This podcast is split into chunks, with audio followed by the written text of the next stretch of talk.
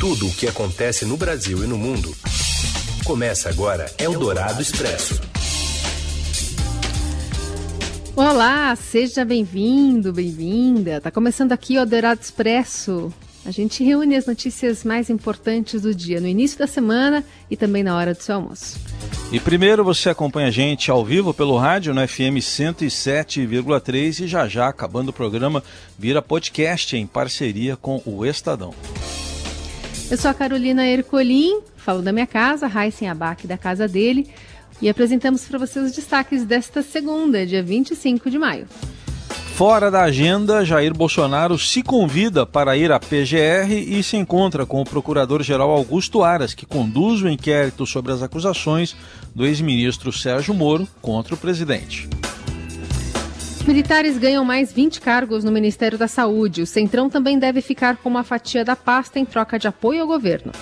E ainda o risco de colapso na saúde em cinco estados por causa da pandemia e a proibição da entrada nos Estados Unidos de pessoas vindas do Brasil. É o Dourado Expresso. Tudo o que acontece no Brasil e no mundo.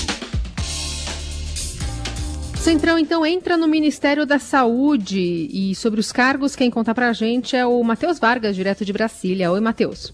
Boa tarde, Carol e Heisen. O general Eduardo Pazuello, ministro interino da Saúde desde a saída de Nelson Taik, deve nomear mais 20 militares em cargos estratégicos nos próximos dias, que se somam a outros 20 já nomeados. Ou seja, cerca de 40 militares devem ocupar cargos no Ministério da Saúde durante a pandemia. O Centrão, como é chamado um grupo de partidos do Congresso Nacional, também deve receber uma fatia do ministério. Líderes do Progressista, antigo PP, e do PL chegaram a um acordo para indicar o médico Marcelo Campos Oliveira como secretário de Atenção Especializada à Saúde. A secretaria é cobiçada por liberar recursos para custeio de leitos em hospitais de todo o país.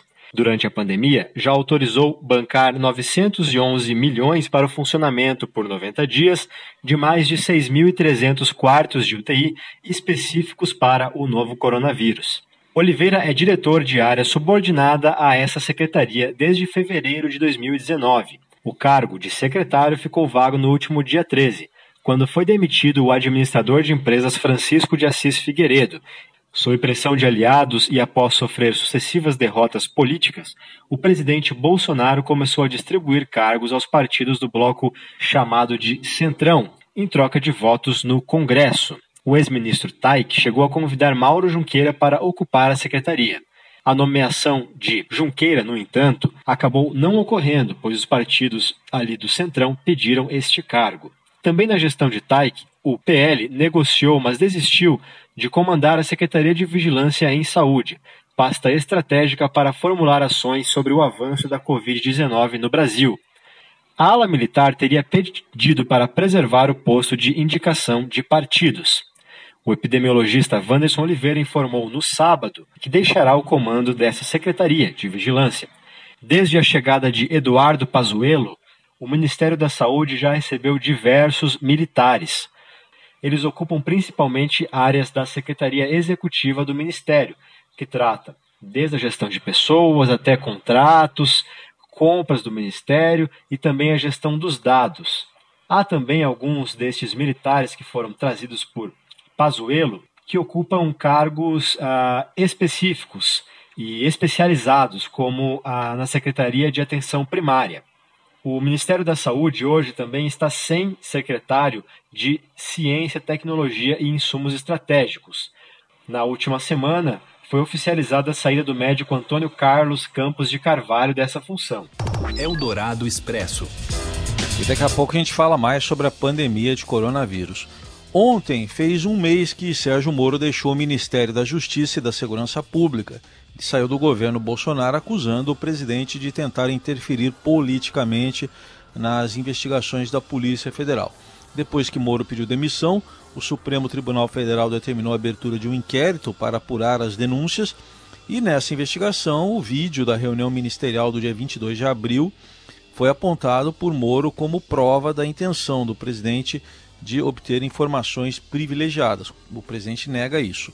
O vídeo divulgado na sexta-feira mostra também um Sérgio Moro praticamente mudo, de braços cruzados diante do festival de xingamentos e desrespeito a autoridades e instituições lá durante a reunião. O Fantástico da Rede Globo entrevistou ontem o ex-ministro e perguntou sobre essa atitude dele na reunião. Moro falou que os 16 meses em que integrou o governo Bolsonaro, né, ele falou sobre isso, e disse que o presidente não se empenhou no combate à corrupção. Criticou a aproximação do governo com políticos do Centrão e declarou ainda que saiu para não trair os seus princípios. O ex-ministro da Justiça e Segurança Pública disse que faltou apoio do presidente Jair Bolsonaro no combate à corrupção. Eu ingressei no governo e que eu tinha um compromisso com o combate à corrupção, com o combate à criminalidade violenta, o combate ao crime organizado. E, em parte, isso foi realizado, especialmente a criminalidade violenta e o combate ao crime organizado. O que eu entendi, no entanto, é que essa agenda anticorrupção, e, e me desculpem aqui os seguidores do presidente se essa é uma verdade inconveniente, mas essa agenda anticorrupção não teve um impulso por parte é, do presidente da República é, para que nós implementássemos. Então, nós tivemos lá, por exemplo, a transferência do COAF, do Ministério da Justiça, não houve um empenho ali do, do, do Planalto para que fosse mantido é, no âmbito do Ministério da Justiça. Depois houve o projeto anticrime, que não houve, a meu ver, um apoio adequado por parte do Planalto. Houve lá a mudança do entendimento da execução em segunda instância, depois foi apresentada uma proposta de emenda constitucional é, para restabelecer a execução em segunda instância, que é algo muito importante contra a corrupção não houve uma palavra do presidente da República em apoio. Então, essa interferência na Polícia Federal, a meu ver, ela vem no âmbito de um, de um contínuo é, em que eu vi essa agenda anticorrupção ser cada vez mais esvaziada. Eldorado Expresso. Alvo de um inquérito que apura a suspeita de interferência na Polícia Federal, o presidente Bolsonaro fez uma visita inesperada mais cedo, nesta segunda-feira, à Procuradoria-Geral da República. O encontro ocorreu logo após a posse do subprocurador Carlos Alberto Vilhena no cargo do, de Procurador Federal dos Direitos do Cidadão. Bolsonaro acompanhava a solenidade no Palácio do Planalto via videoconferência. Ao fim da cerimônia, o Procurador-Geral Augusto Aras o questionou se gostaria de falar algo.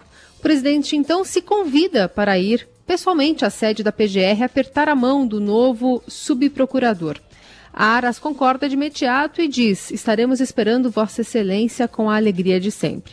Ao chegar ao local, Bolsonaro tirou fotos e cumprimentou os presentes, incluindo Aras. A visita durou cerca de 15 minutos. O inquérito sob os cuidados da PGR apura as acusações feitas pelo ex-ministro da Justiça Sérgio Moro de que o presidente interferiu indevidamente na Polícia Federal para proteger aliados. Eldorado Expresso. Os Estados Unidos decidiram barrar estrangeiros com passagem recente pelo Brasil para entrada lá no país. Mais informações com a correspondente em Washington, Beatriz Bula. Oi, Heisen. Oi, Carol. Oi. Ontem Olá. o presidente americano Donald Trump fez esse anúncio com relação à restrição de entrada de passageiros que estiveram no Brasil, estão ou estiveram no Brasil nos últimos 14 dias, e era um anúncio que já vinha sendo aguardado desde o final de abril. O presidente Trump ele vem feito vem fazendo ameaças neste sentido e ontem finalmente a coisa se concretizou depois de uma semana em que o Brasil passou a ser foco negativo na imprensa estrangeira pelo aumento no número de mortes e de casos de coronavírus e por ter se tornado aí o possível novo epicentro da doença no mundo, né, da COVID-19 no mundo. E essa restrição ela passa a valer a partir das 23h59 da quinta-feira, ou seja, praticamente a partir da sexta-feira. E é uma restrição segundo a qual nenhum estrangeiro, ou seja, ninguém que não seja americano, pode entrar nos Estados Unidos se tiver vindo do Brasil ou tiver passado pelo Brasil nos 14 dias que antecedem a data de chegada aos Estados Unidos. É uma tentativa de conter a pandemia por aqui, apesar de os Estados Unidos serem o atual epicentro da doença, com mais de um milhão e meio de casos de Covid-19 confirmados e quase 100 mil mortes, o fato é que agora os Estados Unidos começam um processo lento e em fases de reabertura da atividade econômica, passando para uma situação de um pouco mais de controle dessa epidemia, enquanto o Brasil está no momento de crescimento, né, de alta nos casos, e, portanto, a justificativa é que poderia haver o contágio das pessoas aqui nos Estados Unidos em um momento em que as autoridades de saúde, autoridades públicas, lutam para manter tudo isso controlado. Então, essa é uma medida que tem relação direta com o fato de o Brasil não estar conseguindo controlar a crise de saúde e é um dos efeitos concretos que a gente já tem sentido no cenário internacional entre investidores estrangeiros, analistas e pessoas que acompanham a situação do Brasil, dessa percepção negativa no exterior que vem crescendo. Uma boa tarde para vocês. O colunista de economia da Rádio Dourado, Gustavo Loyola, afirma que o fluxo de mercadorias entre Brasil e Estados Unidos não será afetado com essa medida do governo Trump, mas ressalta que a tão falada amizade entre Jair Bolsonaro e Donald Trump não é levada em conta quando os interesses americanos estão em jogo. Isso não quer dizer nada. Né? Na hora de cuidar dos seus interesses, os americanos, obviamente, vão cuidar deles e não dessa amizade, entre aspas, com o Brasil. Né? É, evidentemente que há um prejuízo, né? esse prejuízo não é, é, é relativamente pequeno em relação a todos os prejuízos que a Covid tem trazido para o Brasil, né?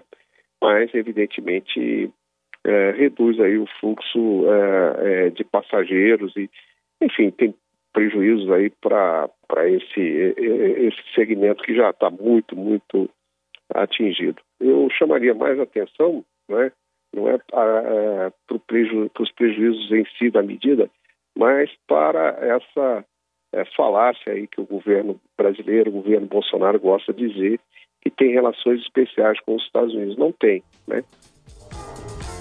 Gustavo Loyola também apontou o dólar turismo na faixa dos seis reais como outra barreira para as viagens aos Estados Unidos. Seu dinheiro em ação. Os destaques da Bolsa, com Vitor Aguiar. Oi, Vitor, boa tarde. Oi, Carol, boa tarde. Boa tarde, Heisen. Boa tarde, boa ouvintes. Tarde. Tudo bem? Tudo bem. Explica pra gente esse dólar só, entre aspas, né? A 5,46? Só 5,46 e olha que 5,46 é a menor cotação em maio, viu? Aliás, em maio, o dólar à vista nunca tinha ficado abaixo dos 5,50. A gente rompe essa barreira agora na segunda-feira, 25 de maio. Nesse momento, a moeda americana vai caindo mais de 2%, 2,08%, e aí já atinge os 5,46%. Na Bolsa, a gente também tem um dia bem tranquilo, e Bovespa abriu em alta firme, tem se mantido mais ou menos estável aqui perto dos 85 mil pontos ali em alta de 3,82%, agora a 85.308 pontos é o maior nível para a Bolsa Brasileira desde lá de meados de maio, quando a gente começou a ter aquela crise nos mercados financeiros. E o, o mercado gostou do, do filme lá do, do vídeo da reunião presidencial? Ficou bem na fita? Então, né, para o mercado já dava para ter ali uma ideia mais ou menos na sexta-feira o que aconteceria hoje. Por quê? Né, o vídeo, como vocês lembram bem, saiu ali muito perto das 5 da tarde. 5 da tarde é a hora que o mercado fecha, né, que o Ibovespa, que o dólar, eles param de ser negociados. Só que Uh, tem ali o mercado futuro, né? Que o mercado futuro ele vai até às seis da tarde. E no mercado futuro deu para ver que a reação foi positiva a gente viu ali o preço dos contratos subindo logo depois da divulgação do vídeo, então a gente já tinha aí uma boa pista de que hoje seria um dia mais tranquilo. E por que é que o mercado tem essa leitura positiva do vídeo? Né? Bom, na semana passada, né, muito se falava que de fato teria ali um conteúdo muito bombástico, um conteúdo muito comprometedor ao presidente Jair Bolsonaro, mas pelo menos para os investidores, para os agentes financeiros, a percepção é que é, se prometia um conteúdo muito mais grave do que o que de fato foi apresentado. O conteúdo apresentado foi grave, mas ainda assim não tão, tão comprometedor quanto se imaginava. E aí, então, o mercado ele acaba ficando um pouco mais tranquilo. Lembrando que na semana passada a gente também teve aquela reunião do Bolsonaro com governadores, com o Rodrigo Maia, o Davi Alcolumbre, então a, enfim, né, a, o quadro geral ele parece ser mais ameno lá em Brasília hoje do que ele era, por exemplo, na segunda-feira passada. Muito bem, seguiremos então de olho e vendo se esse dólar vai se manter aí abaixo dos 5,50, 5,40, como a gente está observando essa oscilação no início da semana. Enquanto isso, o Vitor Aguiar fica de olho também para a gente, traz informações aqui ao longo do Expresso e também no seudinheiro.com. Valeu, Vitor, boa semana. Boa semana para todos, gente. Muito obrigado e até amanhã. Você ouve Eldorado Expresso. De volta com o Eldorado Expresso, as notícias mais importantes de hoje. Olha, após o Brasil bater recordes, cinco estados se aproximam de um estado de colapso. Quem conta pra gente é o Robson Morelli. Olá, amigos! Hoje eu não quero falar de esporte de futebol, quero falar da condição de cinco estados brasileiros que nesta semana se aproximam do colapso em suas redes é, públicas de saúde. Estou falando de São Paulo, Rio de Janeiro, Pará, Amazonas e Pernambuco. O Estadão traz uma reportagem muito completa desses cinco estados, um raio-x desses estados brasileiros é, que gritam, né, que lutam é, que se aproximam do colapso no atendimento das pessoas com o novo coronavírus. E isso acontece é, após a Organização Mundial de Saúde colocar a América do Sul como novo epicentro da doença. E claro, você pensa em América do Sul, você logo pensa em Brasil, e o Brasil puxa de fato a América do Sul também nesta condição. Então, esses estados estão com a sua capacidade bem próxima é, do máximo no recebimento de pacientes, no atendimento de pessoas em UTIs e eles tentam aí é, é, lutar, né? Para que essa, essa para que se dê essa virada no atendimento, para que se dê essa queda na curva é, do Brasil em relação é, à doença. Na verdade, o Brasil aponta ainda para cima, a OMS aponta o Brasil, América do Sul, como novo epicentro, isso quer dizer que aqui é, é para onde o mundo está olhando nesse momento. Lembrando que a doença, a Covid-19, começou na Ásia, começou na China, veio para a Europa, atingiu em cheio os Estados Unidos e agora chega à América do Sul, chega ao Brasil depois aí de quase de mais de dois meses, né? É, nessa luta como novo foco, como novo epicentro de tudo isso. É, o Brasil, na semana passada, registrou é, na quinta-feira o seu maior número de mortes é, em 24 horas, 1.188. O Brasil passou a Rússia é, em segundo lugar, como, com pessoas contaminadas, só está atrás dos Estados Unidos. Tudo isso o Estadão mostra nessa reportagem. O Brasil bateu a marca de 20 mil mortos, já está em 22 mil mortos. Esses estados brasileiros, eles tentam de todas as formas segurar as pessoas em casa, eles tentam de todas as formas alertar para a necessidade do isolamento social, esperar um pouco, para que tudo isso não se reflita lá na frente, porque é como a gente vem falando há muito tempo, como a gente ouviu isso também dos ministros da saúde, sobretudo do Luiz Henrique Mandetta, era necessário você ficar em casa para que daqui 15 dias é, esse isolamento reflita no atendimento nas vagas dos hospitais. Esses estados brasileiros estão com sua capacidade bem cheia, batendo aí quase no máximo, no máximo de atendimento. É isso, gente. Um abraço a todos. Valeu. Eldorado Expresso. A gente ainda está na pandemia, mas já tem uma dúvida né, de como será o novo normal no trabalho e no comércio depois da pandemia, né, depois do fim do isolamento. Hoje, o Estadão traz alguns exemplos. As empresas buscam projetos para se adaptar à nova realidade, com mesas compartilhadas e salas de reuniões abertas. Por isso, mesas personalizadas com porta-retrato, bonecos, plant, bonecos plantinhas estão com os dias contados. No escritório do futuro, no pós-pandemia, não há espaço para acumulação nem para objetos amontoados. No comércio, tem outra mudança de conceito. eh, lojas dos Estados Unidos já estão reabrindo para uma nova fase. Varejistas que antes passaram anos tentando fazer com que os clientes demorassem o máximo possível entre as suas prateleiras, na esperança de que comprassem mais do que precisavam, agora estão se adequando à realidade de grab and go, quer dizer, comprar e ir embora é do jeito que eu gosto, viu? Do jeito que eu gosto. E nada de experimentar maquiagem ou testar brinquedos nos corredores. Maquiagem também nunca testei, Carolina.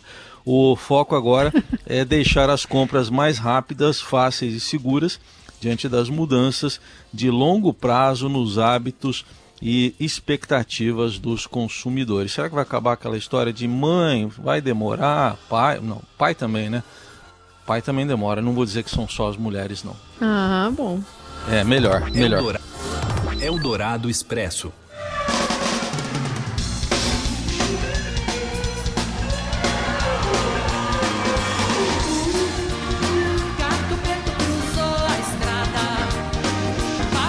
Olha, uma apresentação rara. O João Ricardo, criador do grupo que revolucionou, revolucionou a música brasileira em 73, anunciou que vai fazer uma live, uma live dos Secos e Molhados, dia 12 de junho, uma sexta-feira, às 6 da tarde. Só que não há menção de participação de Ney Mato Grosso e de Gerson Conrad, os demais integrantes da formação, né, que sacudiu o país com os sucessos Vira, Rosa de Hiroshima, Sem Assado, Sangue Latino, daquele que é considerado um dos melhores discos da história, né, e titular de uma das maiores vendagens de álbum no Brasil também. Apenas com uma foto antiga do artista tocando um violão de 12 cordas ao lado de parte de seus dois instrumentos, o anúncio da live com data e horário está publicado na conta Secos e Molhados no Instagram. Descrita como Instagram oficial administrado por João Ricardo, líder e fundador dos Secos e Molhados e sua equipe. Também não há menção da participação de outros músicos a acompanhar o compositor luz brasileiro, ator dos maiores hits, né? E idealizador também do conjunto que acabou se desfazendo, né, no lançamento do segundo disco em 1974.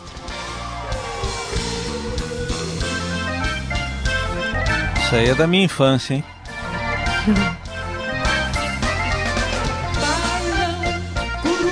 Enfim, fica a expectativa para dia 12 de junho saber mais sobre essa live. Lembrando que, né, a primeira live eh, a qual o Ney Mato Grosso se submeteu, né, participou, uhum. foi aqui no Estadão para o Júlio Maria na semana passada. Enfim, uma, uma entrada, né, do Ney Mato Grosso nesse mundo de lives e redes sociais propriamente dito. E o comercial da dedetizadora que veio dessa música também é da minha infância. Sei do que você está falando. Deixa pra lá. É. E a gente vai ficando por aqui nessa edição do Eldorado Expresso. Amanhã tem mais. É, lembrando que você fica à vontade para ouvir esse programa a hora que você quiser e espalhar também pelas redes sociais. Valeu, gente. Boa semana. Até amanhã.